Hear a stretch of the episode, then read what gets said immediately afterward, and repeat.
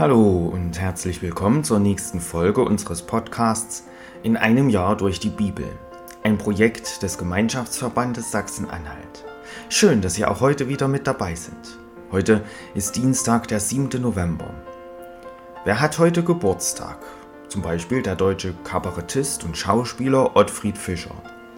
Seine berühmtesten Rollen waren die des Bullen von Tölz und Pfarrer Braun. Ottfried Fischer wurde am 7. November 1953 geboren. Er wird heute also 70 Jahre alt. Herzlichen Glückwunsch.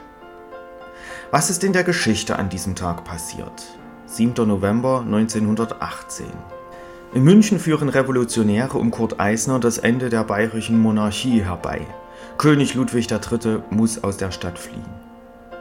7. November 1944.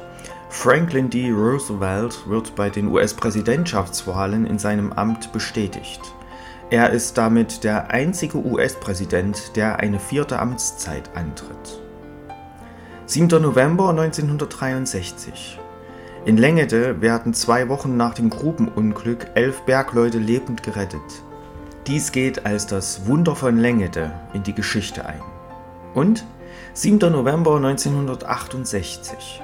Die deutsch-französische Journalistin Beate Glasfeld ohrfeigt Bundeskanzler Kiesinger und beschimpft ihn als Nazi. Sie wird noch am selben Tag zu zwölf Monaten Haft verurteilt. Ich lese uns die Losung für den heutigen Tag vor. Sie steht bei Hesekiel 34, Vers 23.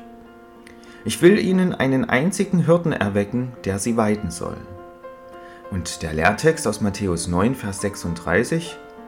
Als Jesus das Volk sah, jammerte es ihn, denn sie waren geängstet und zerstreut wie die Schafe, die keinen Hirten haben.